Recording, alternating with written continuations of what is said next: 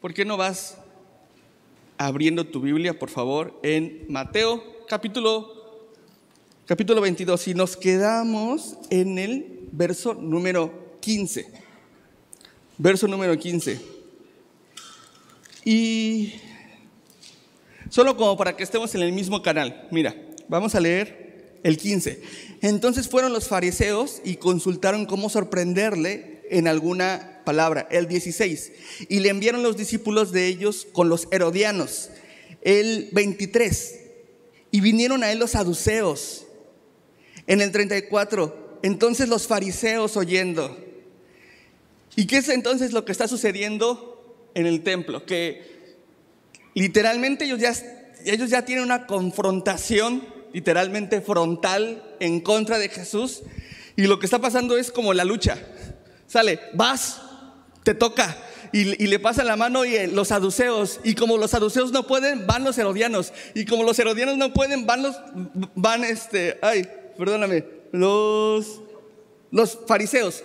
Entonces, y ahí van uno tras otro queriendo sorprenderle, queriendo, este, cacharlo en alguna movida, en, en algunas cosas que vamos a estar viendo el día de hoy. Y entonces, ahora sí, versículo 15 dice, se fueron los fariseos y consultaron cómo sorprenderle en alguna palabra. Y le enviaron los discípulos de ellos con los herodianos, diciendo, Maestro, sabemos que eres amante de la verdad y que enseñas con verdad el camino de Dios. Y que no te cuidas de nadie, porque no miras la apariencia de los hombres. Dinos, pues, ¿qué te parece? ¿Es lícito dar tributo al César o no? Ahora, aquí dice que lo estaban haciendo con una intención en especial, con la intención de sorprenderlo. ¿Quiénes eran los herodianos? Los herodianos eran los burócratas del momento. ¿Qué quiero decir? Eran una parte de los judíos que estaban de acuerdo en someterse en todos los sentidos a Roma. Entonces, a Herodes, por eso se les llama herodianos, porque estaban completamente de acuerdo con que Roma fuera el encargado, con que Roma fuera eh, el, administrador de sus vidas, los herodianos. Y aquí habla acerca de, le, presentan una, una incógnita o algo para tentarle y le preguntan, ¿es lícito dar tributo al César o no? Y lo que están diciendo es que si es, está bien pagar nuestros impuestos, los impuestos que nos corresponden, o no. Ahora, en ese momento había varios tipos de impuestos, como ahorita, muchos impuestos. Había impuestos por las cosas fundamentales o las cosas eh, básicas, como el vino y el pan, que era del 10%, un impuesto bajito. Un impuesto alto eran por las cosas de lujo, por los vinos, por el aceite de olivo, eh, que eran consideradas cosas lujosas.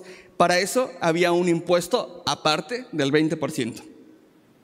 Pero en ese momento, si recuerdas, ¿en qué momento estamos? Estamos a punto de celebrar la Pascua. Y cada, cada año los, los judíos tenían que entregar un tributo especial a Roma que simbolizaba que ellos estaban de acuerdo con que el César fuera su Señor. Entonces, la pregunta es esa, la pregunta en realidad que ellos tienen es eso. ¿Debemos someternos por completo ante el César o no? Ahora, estamos de acuerdo que es una pregunta como con chanfle. ¿Por qué? Porque si Jesús decía que sí, entonces, lo que, lo que estaba diciendo es, ah, entonces tú estás, tú estás eh, diciendo que teníamos que someternos por completo y que Dios pasa a un segundo término.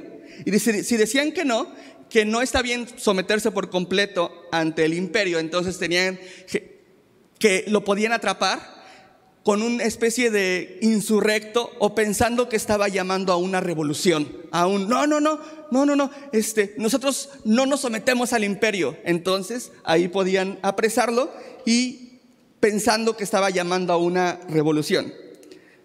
Pero Jesús es muy listo. Jesús no solo es listo, sino es manso y humilde. Y me encanta ver esta etapa de Jesús porque a veces pensamos en Jesús, como este tipo, perdón, pusilánime, es decir, el que huye de la confrontación, el que huye, el, como una especie como de, ay, le dio miedo enfrentar. Pero el carácter de mansedumbre y humildad de Jesús no le quita el hecho de confrontar la verdad. Y entonces me encanta ver a Jesús en, esta faceta. Y dice, versículo 18, pero Jesús, conociendo la malicia de ellos, les dijo, ¿por qué me tentáis, hipócritas? Mostradme la moneda del tributo. Y ellos le presentaron un denario. Este denario era lo que cada año cada judío tenía que pagarle al imperio por una especie de pertenecer al imperio, simplemente, porque ellos estaban de acuerdo con que César fuera el César, un denario que corresponde más o menos a el salario de un día de un soldado romano. Aunque en realidad en cash, en dinero, era muy poco, la jiribilla ahí como, como, como el chanfle estaba en lo que representaba esto, no en la cantidad, sino en lo que representaba sumisión absoluta al imperio. Versículo 20. Entonces le dijo, ¿de quién es esta imagen y la inscripción? Le dijeron, de César. Y les dijo, dad pues a César lo que es de César y a Dios lo que es de Dios. Wow. Número uno, paguemos los impuestos. Creo que eso estamos, estamos de acuerdo. Tú y yo tenemos obligaciones morales eh, con nuestro gobierno de pagar nuestros impuestos. Ahí no, no, no está discusiones. Pero es mucho más profundo que eso. Y lo que les, les, les responde a manera retórica es, ¿de quién es la imagen y la inscripción? Porque lo que está haciendo Jesús es evocando que esta moneda que tiene la inscripción y la imagen y la figura del César le pertenece genuinamente al César. Pero, mucho más allá de eso, nos hace recordar un poco el Génesis. ¿Recuerdas? Cuando Jesús, bueno, perdón, cuando el Señor, nuestro Señor le dice, hagamos al hombre a qué? A nuestra imagen y semejanza. Lo cual quiere decir que si esta moneda que tiene impresa la imagen del César le pertenece al César, nosotros que somos creados a imagen y semejanza del Señor, le pertenecemos al Señor. Y eso es lo que nos está, lo que nos está queriendo decir, es a cada quien los asuntos que le tocan, ¿no? A Jesús estaba mucho más allá que unos asuntos terrenales como el dinero. Él era la imagen del Dios invisible manifestándose. Y tú y yo somos, no somos, tenemos la imagen de Dios. Y entonces nos tenemos que preguntar si nuestra vida realmente le está perteneciendo al Señor. Si lo que hacemos, la forma en la que vivimos, la forma en la que nos expresamos, la forma en la que pensamos, realmente está mostrando Tal como una imagen, como una moneda puede mostrar a quién le pertenece por medio de una imagen, nuestra vida debería poder mostrar a quién le pertenece por medio de la imagen que representamos, es decir, de Jesús. Versículo 22 dice, oyendo esto, se maravillaron y dejándole, se fueron. Versículo 23. Aquel día vinieron a él los saduceos, que dicen que no hay resurrección, y le preguntaron, diciendo, Maestro, Moisés dijo, si alguno muriere sin hijos, su hermano se casará con su mujer y levantará descendencia a su hermano. Hasta aquí todo como, como normal. Y quisiera, eh, los saduceos son, aquí mismo nos está diciendo qué es lo que creen. Dicen que no hay resurrección. Es decir, era una especie de naturalistas judíos que pensaban que solamente lo, lo, que existía era lo que podían ver y que no había nada más allá que no fuera lo que puedes ver. Es como, como una imagen muy simplista acerca de, del Señor. Eh, por lo tanto, ellos no pensaban que había una resurrección, ellos no creían que había una vida eterna, sino, ahora, perdón, no hay nada nuevo debajo del cielo, nada nuevo debajo del cielo. ¿Y a poco no has escuchado eso? Inclusive entre creyentes. Tu mejor vida puede ser ahora. Tu mejor momento puede ser hoy. Hoy puedes empezar a vivir increíblemente. ¿No has escuchado eso inclusive entre algunos creyentes? Que piensen que piensan que lo mejor es hoy. Y perdóname, si lo mejor es hoy, qué agüitado me pone. Si lo mejor es hoy, ah, 32 grados de temperatura, con las casas calientes, con un gobierno que no tiene ni pies ni cabeza, con el tráfico horrible, si todo está descompuesto, feo, las cosas bien caras, este, las guerras, si lo mejor es hoy, si, esas, si nuestra esperanza está en el hoy, qué, qué agüitado sería vivir de esa manera, ¿no? Y entonces estos, saduceos tenían esa, esa concepción. Eran unos naturalistas que pensaban que solo lo que ellos podían ver y palpar era lo único que existía. Y si te das cuenta, podemos llegar a forzar la Biblia para que diga lo que queremos que diga. Para porque para todos hay, ¿no? Para los saduceos que pensaban que, que no había resurrección, para los fariseos, para los herodianos, entonces, es muy importante la actitud con la que tú y yo debemos acercarnos a la palabra, con la cual nos acercamos. Inclusive estos saduceos únicamente tenían en cuenta los primeros cinco libros de la Biblia, el Pentateuco.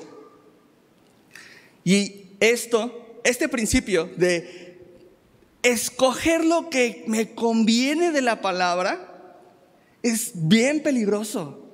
Porque realmente si tú y yo nos ponemos a escoger pasajes, realmente sí vamos a encontrar alguno que nos dé la razón. A veces solo queremos eso en la Biblia. Encontrar un pasaje que diga que sí es bueno que me compre esa camioneta que quería comprarme. Y que sí es bueno que me, o no está tan mal que me case con uno creyente, o que me vaya a vivir antes con mi novio, o que no sirva a mi esposa. O sea, si tú quieres, vas a encontrar un verso para lo que quieras. Para lo que quieras puedes encontrar algo siendo selectivo. Y esta actitud es súper peligrosa, súper peligrosa.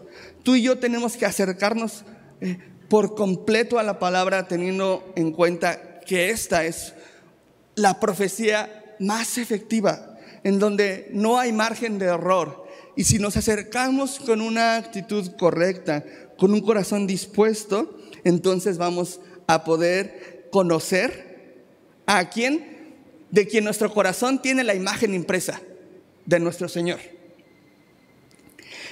Y otra cosa que quisiera eh, señalarte es que eh, este, este grupo que está en contra de Jesús, bueno, más bien todos los grupos que están en contra de Jesús, siempre encuentran los peores casos para plantearte. Lo peor, o sea, mira, vamos a, ver el, caso que le están proponiendo a Jesús, que es un caso hipotético que no se estaba dando y que estaban exagerando. Versículo 20, 24, gracias. Diciendo, maestro, diciendo, maestro, Moisés dijo, si alguno muriere sin hijos, su hermano se casará con su mujer y levantará descendencia a su hermano. Hubo pues entre nosotros siete hermanos. El primero se casó y murió. Y no teniendo descendencia dejó a su mujer, a su hermano. Y de la misma manera también el segundo y el tercero y hasta el séptimo. Después de todos murió también la mujer. En la resurrección pues, ¿de cuál de los siete será ella mujer, ya que todos la tuvieron? Número uno, qué sospechosa mujer que los siete maridos se le mueren. O sea, yo, yo dudaría de si no hubo algo, si no... Eh, siete, o sea, te creo uno, dos, siete. Qué sospechoso, ¿verdad? Número dos, está apelando a algo que se conocía como el levirato. En Deuteronomio 25, no es ahí, en Deuteronomio 25 habla acerca de esto, que si alguien contraía matrimonio y el varón moría, por gracia, para tener cuidado de esta mujer, para que no se viera en ningún momento desprotegida, el hermano tomaba a esta mujer como si fuera suya. De hecho, si tenían hijos, los hijos no contaban como de él, contaban como del hermano muerto. Y entonces vemos como una y otra vez, nuevamente podemos ver cómo el Señor siempre ha tenido cuidado de la mujer. Siempre ha tenido cuidado de la mujer. Y este hipotético caso que realmente no estaba sucediendo, estaban exagerando algo que, era una, una, una ley, como lo vemos en Deuteronomio, pero ellos estaban exagerando muchísimo el argumento. De la misma forma que en este tiempo vemos a los grupos en contra de Jesús, en contra de lo que dice su palabra, argumentando en una forma increíble. Te voy a poner un ejemplo así como tranquilo. Eh, por ejemplo, los que están a favor del aborto. No, pero es que, ¿y si en la sierra hay una mujer desprotegida que no tiene otra forma y que aparte su hijo viene con malformaciones y aparte fue víctima de violación y si aparte, o sea, como que le van poniendo y poniendo y poniendo para como querer aumentar el caso, sacarlo de proporciones de los cuales pudiera suceder pero que no es, no es la norma, no es, no es lo que regularmente sucede. Ahora, vamos a la respuesta de Jesús. Versículo 29. Dice, entonces, respondiendo Jesús, les dijo, erráis ignorando las escrituras y el poder de Dios. Porque en la resurrección ni se casarán, ni se darán en casamiento, sino serán como los ángeles de Dios en el cielo.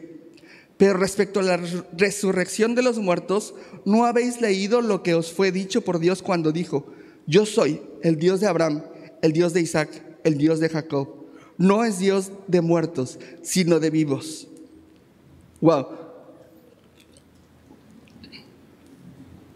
Aquí Jesús no está diciendo que no tienen comunión con la Biblia. Realmente esas personas muy probablemente se sabían libros enteros, por lo menos el Pentateuco de memoria, de memoria, más que tus versículos, ayer 29 versículos de navegantes, se sabían muchísimos versos, pero había un problema. ¿Cuál era el problema? Estaban equivocados. Ahora, ¿por qué estaban equivocados? Porque parecía que estaban ignorando las escrituras, es decir, solamente estaban tomando en cuenta las partes que ellos les convenían o las que ellos querían. Y número dos, y muy importante, estaban ignorando el poder de Dios. Estaban ignorando el poder de Dios. Y es que eso sucede cuando tú y yo ponemos nuestros ojos en las cosas que podemos ver, en las cosas que son palpables, en las cosas que simplemente son de ahorita. Cuando tú y yo depositamos nuestro corazón nuestra confianza en algo que es terrenal, estamos teniendo esta misma actitud. Estamos ignorando tanto las escrituras como el poder de Dios.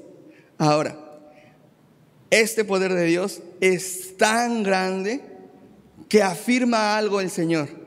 Habrá resurrección. Aquí les está tumbando, tirando todo lo que ellos creían habrá resurrección. Ahora, la intención de Jesús con esto no es dar una cátedra acerca del matrimonio y de cómo será allá. Simplemente nos da, eh, nos da como un panorama general. Dice que en la resurrección no se casarán ni se darán en casamiento, sino que serán como los ángeles de Dios en el cielo. ¿Cómo? No significa igual a, parecidos. Es decir, que probablemente, bueno, no probablemente, habitaremos entre ellos. Mm, pero respecto a la resurrección de los muertos, ¿no habéis leído lo que os fue dicho por Dios cuando dijo, yo soy el Dios de Abraham, el Dios de Isaac el Dios de Jacob. ¿Recuerdas el momento en donde eh, el Señor se le revela a Moisés? ¿Quién, ¿Qué les digo? ¿Qué hago? Diles que yo soy te envía. ¿Y quién es este? ¿Quién es ese yo soy? El Dios de Abraham, de Jacob. Ahora, no dice yo era el Dios de Abraham, yo era el Dios de Jacob.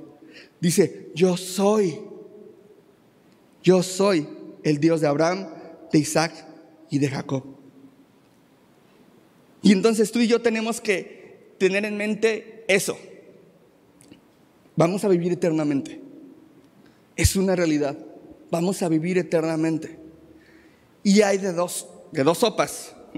O ponemos nuestra confianza en la eternidad y en esta promesa del Señor que algún día resucitaremos, o ponemos nuestra confianza en las cosas terrenales, en las cosas que podemos ver. Pero si ponemos nuestra confianza en las cosas que podemos ver, estamos desechando el poder de Dios y las escrituras. Y eh, en cuanto, creo que en cuanto al matrimonio, no nos, no nos habla mucho acerca de cómo será, solo nos dice que no vamos a casarnos en ese momento. Mi amor, perdón, creo que ya no vamos a ser esposos. Pero, ¿sabes qué me da esperanza? Y, y lo, lo, comparto continuamente con mi esposo. Añoro el día en que Cristo venga, porque ese día mi esposa va a tener un esposo perfecto. Solo ese día mi esposa va a tener un esposo perfecto. ¿Y cómo añoro ese día? Cuando mi esposa pueda en plenitud gozar de su novio perfecto. Ah, me gustaría hablar con Jesús para que podamos ser vecinos y podamos seguir saliendo y conocernos y todo. Estaría increíble. Mi esposa no la quiero perder. Versículo 33. Oyendo esto, la gente se admiraba de su doctrina. Versículo 34. Dice, entonces los fariseos, oyendo que había hecho callar a los saduceos, se juntaron a una. Es decir, hicieron team back, ¿no? Vente, vente, vente, a ver, vente, vente. ¿Y ahora qué le decimos? O sea, ya le, le, pusimos esta prueba, nos dijo que no, le pusimos esta prueba, le dijo que no, ¿qué hacemos? Pues, pues aviéntate la otra, la del mandamiento, a ver qué dice. 35. Bueno, dice, bueno, voy, voy, voy, voy, voy. voy. Uno de ellos, intérprete de la ley, preguntó por tentarle, diciendo, Maestro, ¿cuál es el gran mandamiento en la ley? Jesús le dijo, amarás al Señor tu Dios con todo tu corazón y con toda tu alma y con toda tu mente.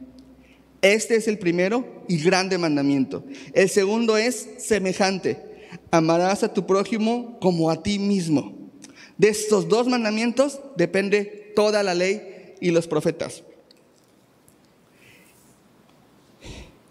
Había más de 600 mandamientos que tenían que cumplir. Más de 600. Imagínate lo que, lo que debió ser eso para estas personas.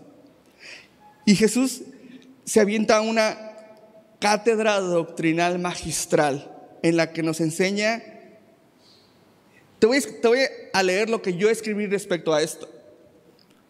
Amarás al Señor tu Dios con todo tu corazón, con toda tu alma y con toda tu mente. Y a tu prójimo como a ti mismo.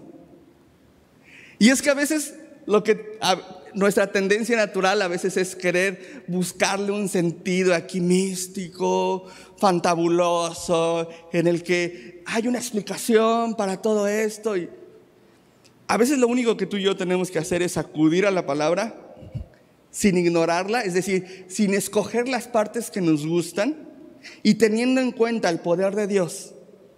Y cuando acudimos con esta actitud a su palabra, entonces esto puede ser una realidad de nuestras vidas. Ahora, quisiera señalarte solo un par de cosas. Número uno, en el 39 dice, amarás a tu prójimo como a ti mismo. El Señor está dando por sentado que nos amamos y nos amamos mucho, mucho. Ahora, esto no tiene nada que ver con autoestima. ¿no? Esto no tiene que ver con autoestima, aunque puede incluirlo, pero no tiene que ver con esto. Está hablando de un corazón egoísta que trata todo el tiempo de satisfacerse, de autocomplacerse. Honestamente, no buscamos eso todo el tiempo. No tratamos de buscar eso todo, en todo momento. Lo que sea más cómodo, lo que sea más fácil, lo que sea probablemente, lo que sea este, más rápido, lo que, o sea, y, y aparte, esta cultura que no nos está ayudando mucho, ¿no? Nos ayuda muchísimo a esto, a complacernos.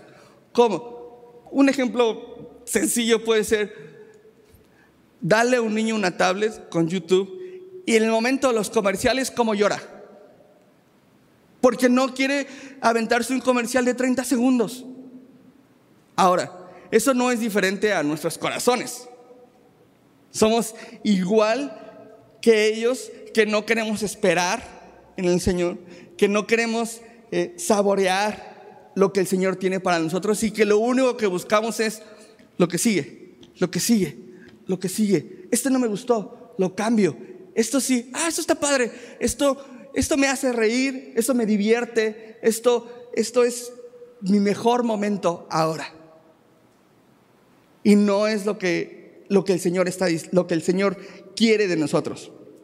¿Qué quiere? Que esta misma actitud que tenemos para con nosotros, esa actitud de buscar autoconsentirnos constantemente, imagínate si esto fuera una realidad en cada una de nuestras familias en que el papá, en lugar de buscar eh, después del trabajo, cuando llega cansado, en lugar de buscar poner el partido de la selección contra Guatemala,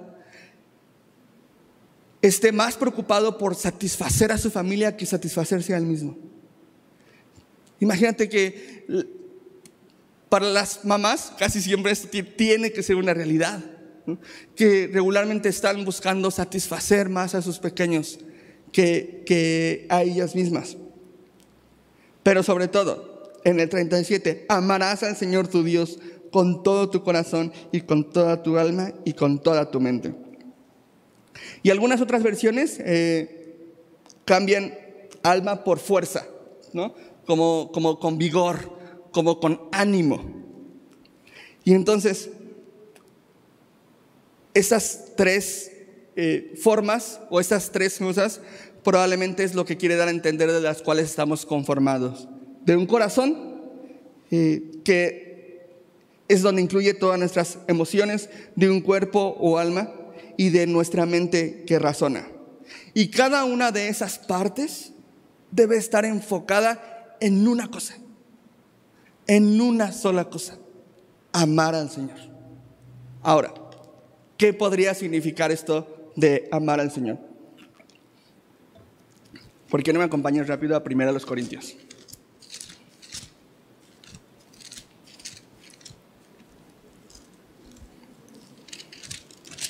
Primero los Corintios 13.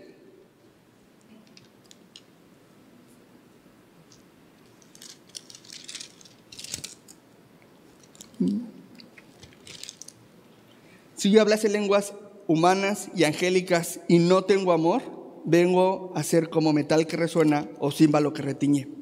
Y si tuviera profecía y entendiese todos los misterios y toda ciencia, como lo hacían estas personas, los fariseos, que entendían que podían tener conocimiento, pero no tenían amor,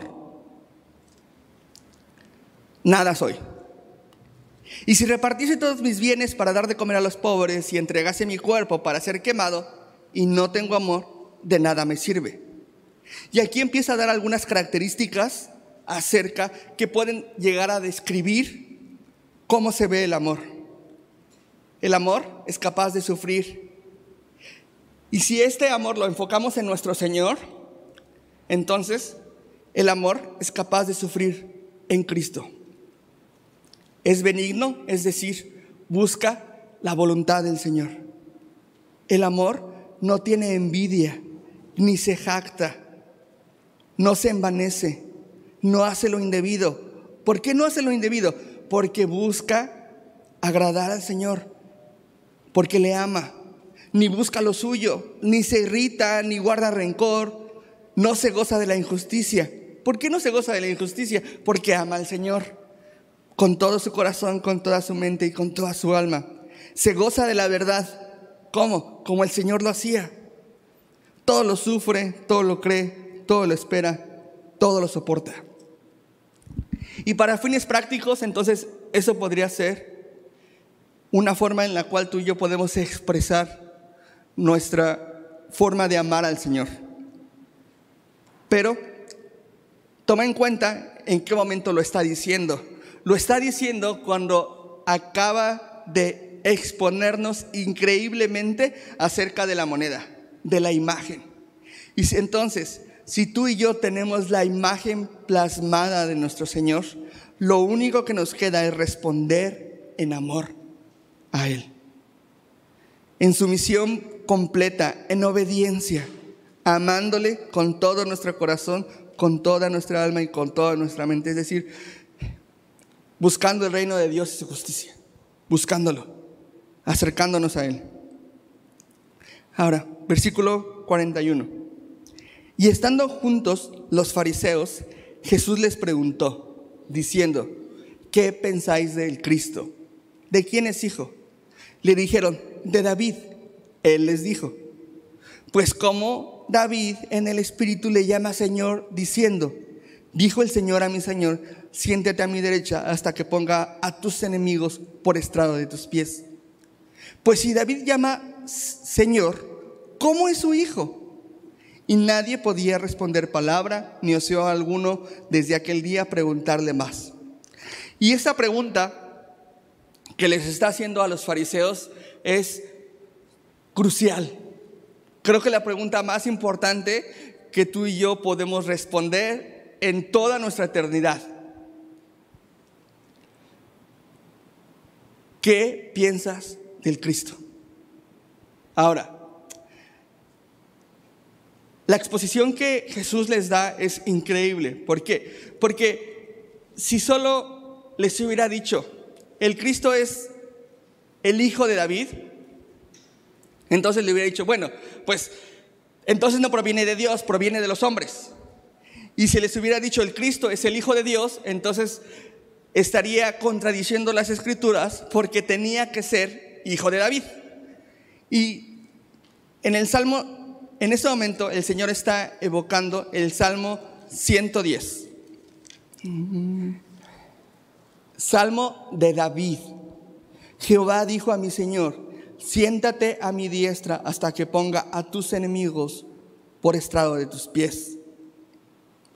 Entonces, en una visión profética increíble, el Señor le revela Jesús le revela a David esta verdad, que Jesús algún día estará sentado a la derecha del Padre.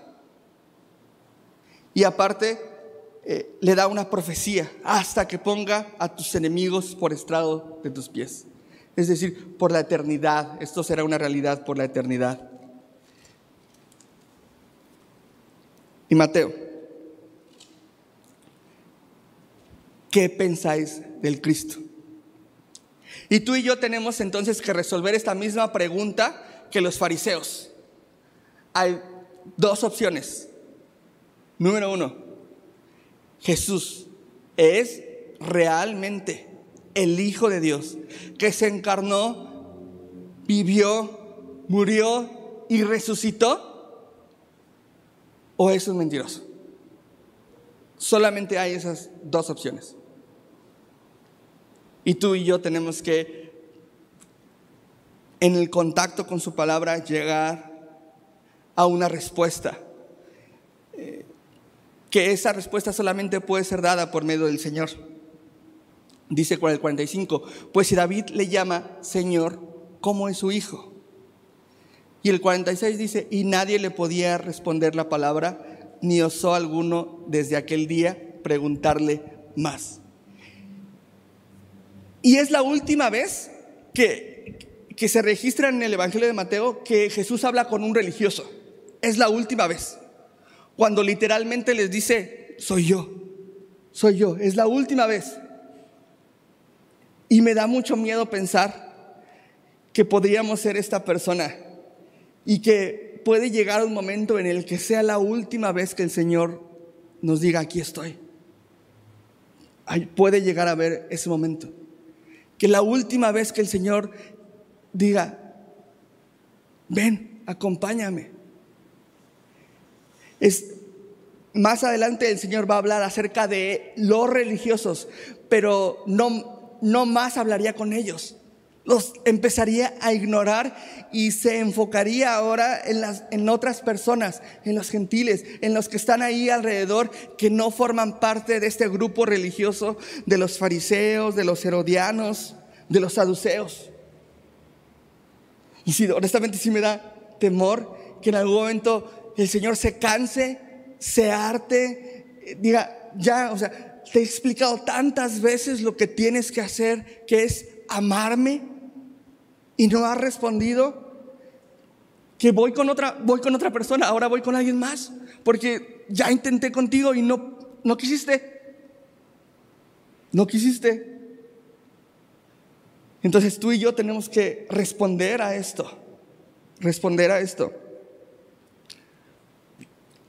Mm, versículo, perdón, capítulo 23.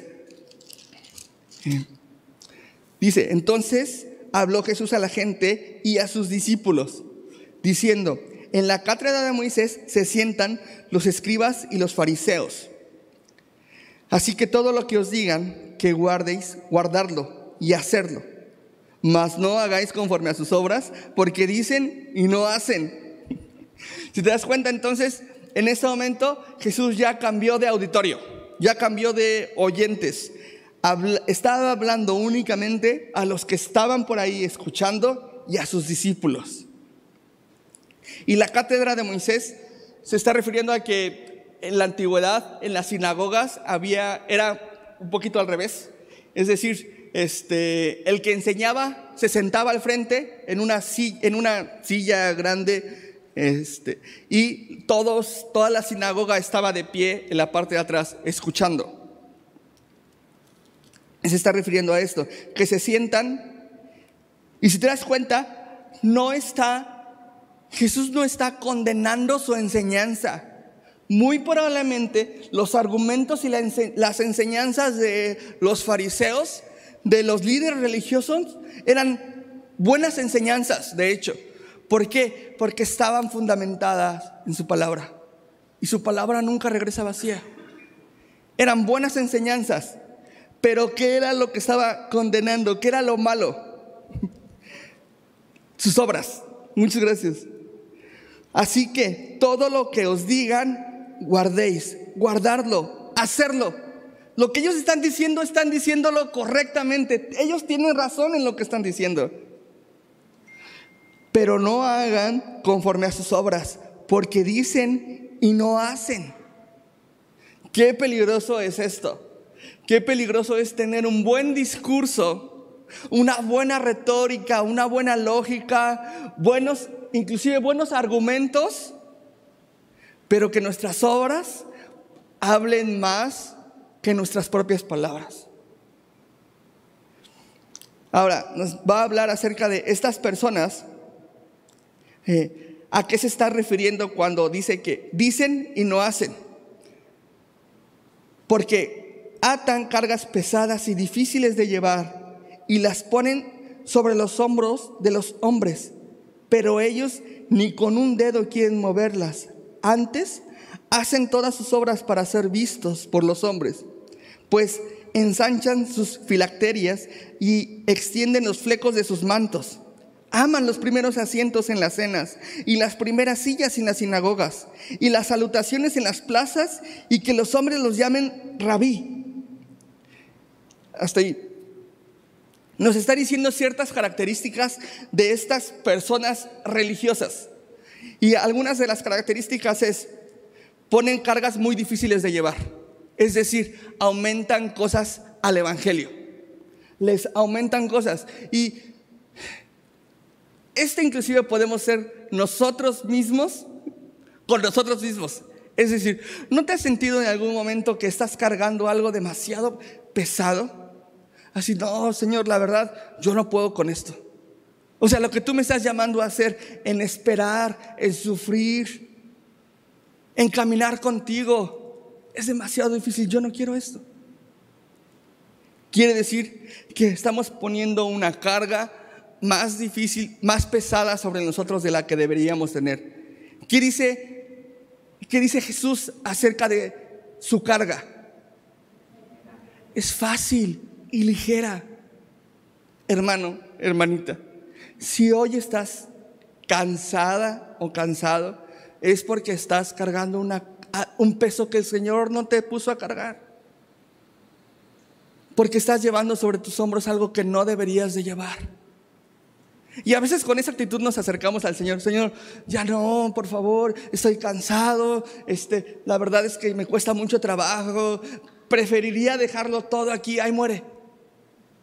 Y es porque estamos poniéndonos a nosotros mismos cargas que no deberíamos de llegar. Porque su yugo es fácil y ligera es su carga. ¿Por qué es fácil y ligera? Porque Él está cargando esa yunta con nosotros. Porque el peso está sobre Él, no sobre nosotros. Ahora, también nos está diciendo que les encanta ser vistos.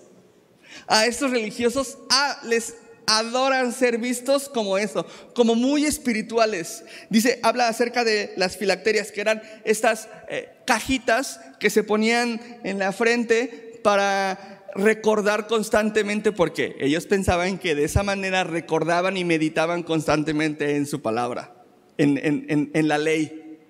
Lo cual no tiene nada que ver con lo que el texto nos dice, pero ellos lo estaban manejando de esa manera.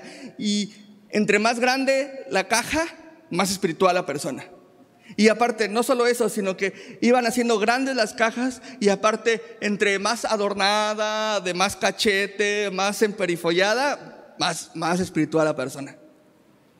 Y a veces llegamos a acercarnos a la iglesia con, esa actitud. El que sirve en Club Semilla es más espiritual que los que los de aquí abajo. Ay, no, porque ellos que son espirituales. Y eso no tiene nada que ver con lo que el Señor nos enseña, con, con la carga que el Señor sí quiere que, que nosotros tomemos.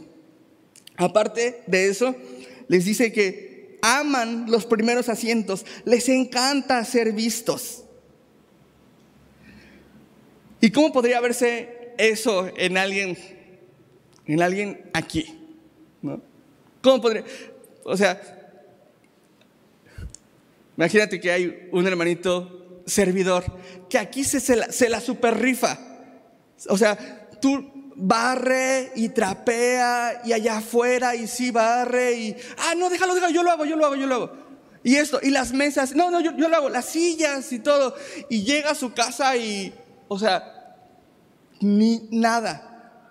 O sea, ¿qué es lo que está demostrando? Que quiere que lo vean servir. Pero ¿qué hay cuando está en la intimidad? En casa, donde no hay aplausos y donde nadie te dice bien hecho, donde nadie te, te, da una palmadita y donde nadie te dice, ay hermano, ojalá todos fueran como usted. Que sé que se para más temprano y viene a su discipulado y todo. Una actitud religiosa es la que ama ser vista. Y no solo eso, sino que aman los nombres. Les encanta que les digan rabí, maestro. Les, y creo que esto es como muy común ahora, ¿no? Que eh, inclusive estaba viendo algo con el Paz en el hospital en la semana y en la tele a un alguien que estaba hablando decían arquitecto fulano de tal licenciado tal. ¿Y no te ha pasado que de repente conoces a alguien y, ah, ¿cómo te llamas? Mauricio. Este, ah, ¿qué tal, don Mauricio? No, no, contador. No, no, no, licenciado Mauricio, por favor. O sea, es más importante el llamarte licenciado, algo así, que tu propio nombre.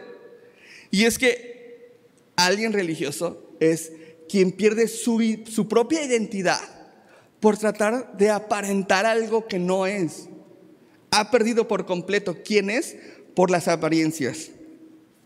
Y ahora, hay algunas, eh, hay ocho, ocho eyes, hay ocho eyes. Ahora, ¿a qué se refiere estos hay? Tienen dos connotaciones que vamos a, a ver rápido. Número uno, lamento o dolor. Jesús está empezando a lamentarse de estos escribas, de estos fariseos, de los saduceos, de estos religiosos. El Señor está sintiendo dolor por ellos. Y número dos, condenación. Condenación. Versículo versículo 13. Ahorita vamos a regresar al 11 y 12, pero versículo 13. Dice, hay de vosotros escribas y fariseos, hipócritas, porque erráis el reino de los cielos delante de los hombres, pues ni entráis vosotros, ni dejan entrar a los que están entrando. Y alguien que leí los llamaba los cristianos que esperan pero que no hacen nada. Es decir, que tienen buenas ideas de cosas, pero que realmente no, están, no hacen nada. Y se molestan cuando otra persona sí lo hace. Eso es una actitud religiosa. 14. Hay de vosotros escribas y fariseos hipócritas, porque devoráis las casas de las viudas y como pretexto hacéis largas oraciones. Por esto recibiréis mayor condenación. Una actitud religiosa es el que utiliza el nombre del Señor para sacar un beneficio. Y es que cuando, cuando un esposo, un padre de familia moría, llamaba a los de la sinagoga para que fueran a orar.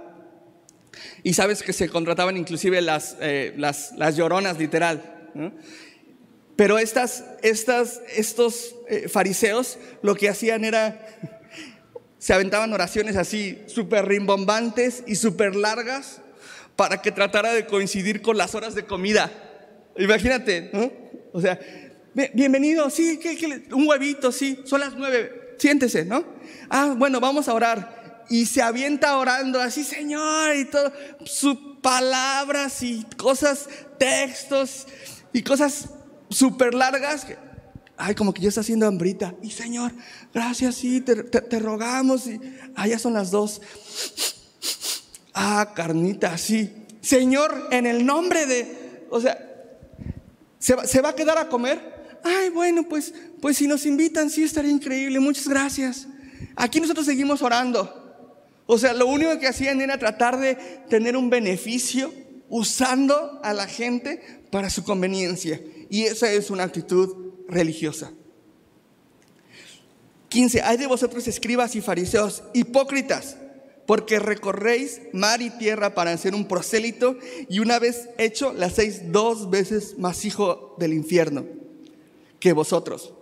Y este, una actitud religiosa es la que quiere ganar un argumento.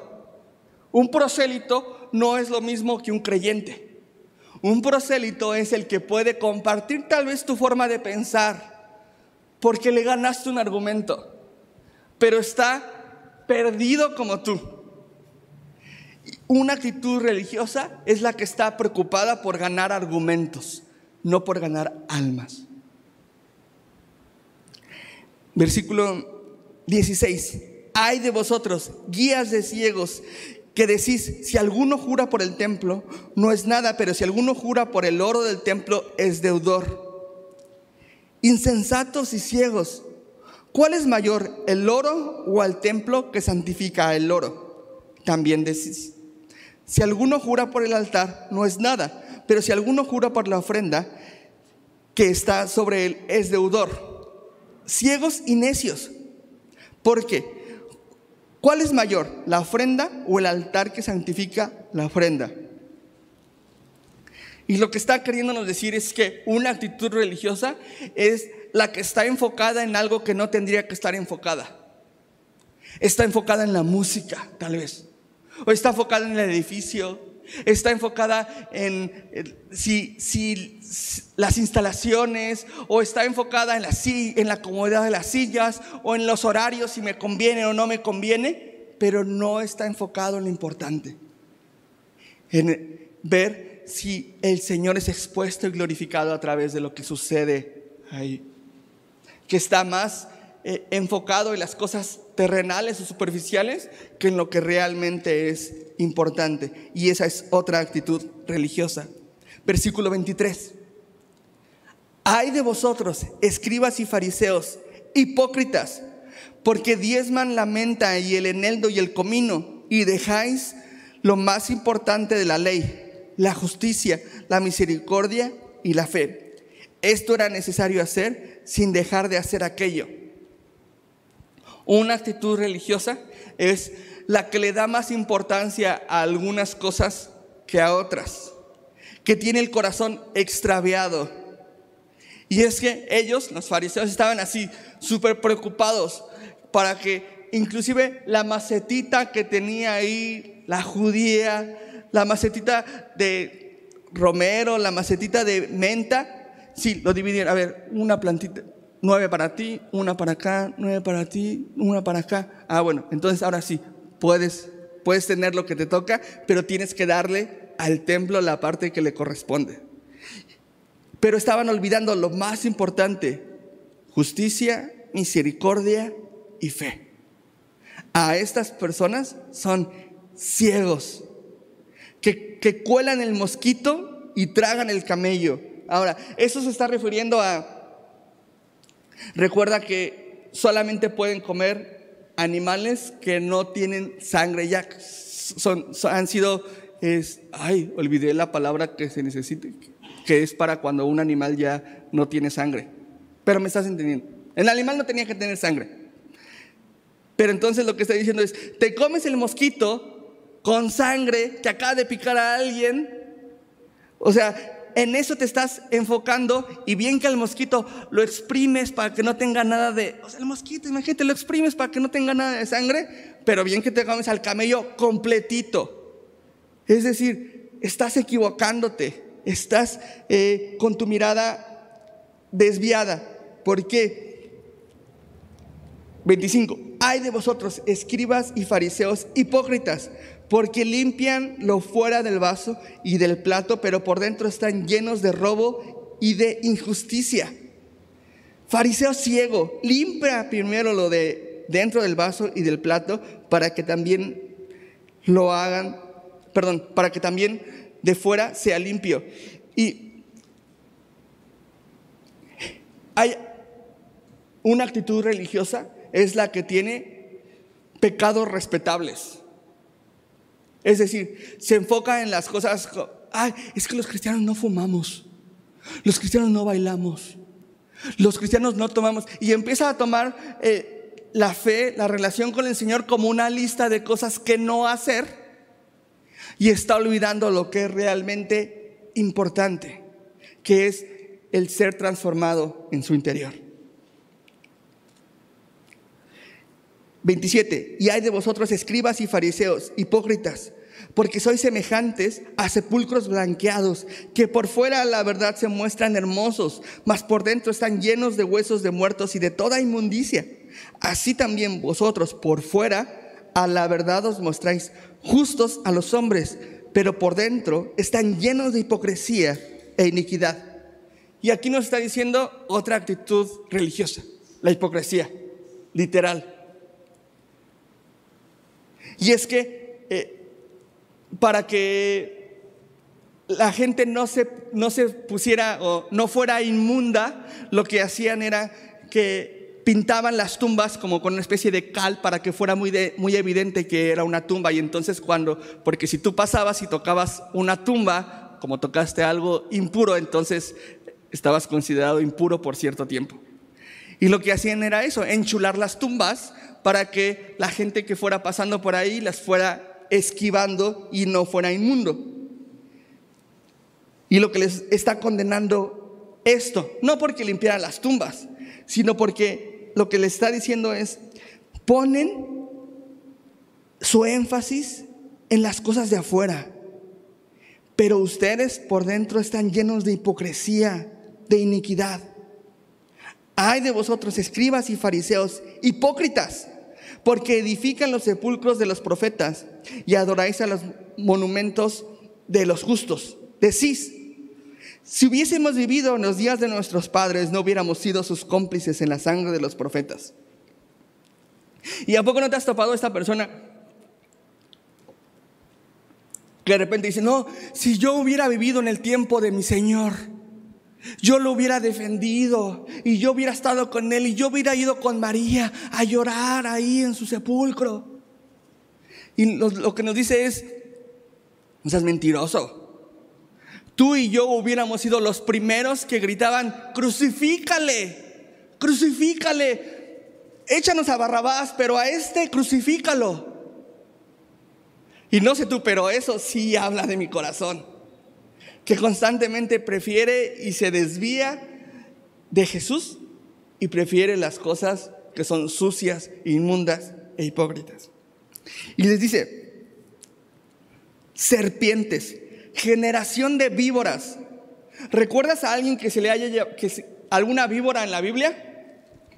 Génesis. Muchas gracias. Gracias a los que sí vinieron.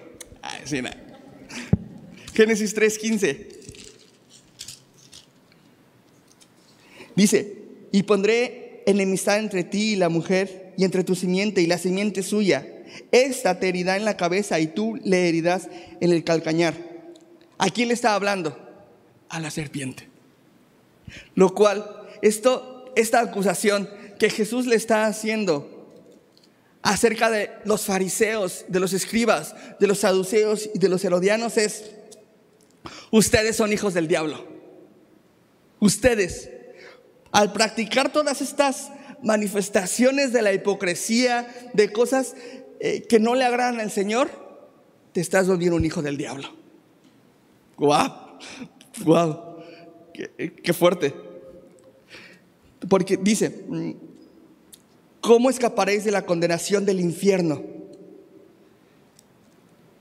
34, por tanto, he aquí, yo os envío profetas y sabios y escribas, y de ellos a uno mataréis y crucificaréis, y a otros azotaréis, y vuestras sinagogas, y perseguiréis de ciudad en ciudad, para que venga sobre vosotros toda la sangre justa que se ha derramado sobre la tierra, desde la sangre de Abel, el justo, hasta la sangre de Zacarías, hijos de Berequías, a quien matasteis en el templo y el altar. De cierto os digo que todo esto vendrá sobre esta generación. Está aquí condenándonos, diciéndoles, o sea, ustedes se pasaron y ahora voy a tener que tomar a otro pueblo como mío. Y quisiera regresar al 11 y 12 y terminar con esto. Este es el estándar que nos muestra el Señor. Esto es cómo se ve a alguien que no está practicando una actitud hipócrita o religiosa. Versículo 11. El que es el mayor de vosotros, sea vuestro siervo, porque el que se enaltece será humillado y el que se humilla será enaltecido. Todas las cosas que vimos, los que pintaban las, eh, las tumbas, los que oraban por largas este, jornadas para usar a la gente por su propio beneficio, no estaban haciendo esto. Pero Jesús sí. Y si alguien nos dio ejemplo de esto, es nuestro Señor. ¿De qué? De que el mayor es nuestro siervo. De que el que se enaltece será humillado y el que se humilla será enaltecido. Y estas dos estos dos rasgos son características de personas que aman al Señor, nuestro Dios, con todo el corazón, con toda el alma y con toda la mente. Y al prójimo, al que está juntito, tanto como se ama a Él, pero ama más al Señor. Y entonces, Creo que es una buena forma en la cual tú y yo podemos examinar cómo estamos ejerciendo nuestra vida cristiana. Si estamos buscando y continuamente tratando, inclusive en nuestros hermanos, entre nuestros hermanos, analízate, de encontrar algún beneficio con las relaciones, es una actitud religiosa y es una actitud hipócrita. No lo digo yo, lo dice el Señor. Sin embargo, alguien que realmente ama al Señor está buscando servir. No para ser visto, no para ser visto. Es más, ahí en la bodeguita, ahí donde nadie lo ve, está buscando servir al Señor porque le ama con todo su corazón. Y yo creo que es una buena forma en la que tú y yo podemos examinar cómo estamos viviendo y si realmente estamos amando al Señor con todo nuestra alma, con todo nuestro corazón y con toda nuestra mente. Eh, ¿Te parece si oramos? Señor, gracias por tu bondad y tu misericordia. Gracias por las palabras sencillas que tú nos dejas, por lo tan fácil que tú pones, que tú has hecho el Evangelio para nosotros. Que lo único que tenemos que hacer es responderte a ti, que has hecho fácil y ligera nuestra carga. Y lo único que tenemos que hacer es amarte.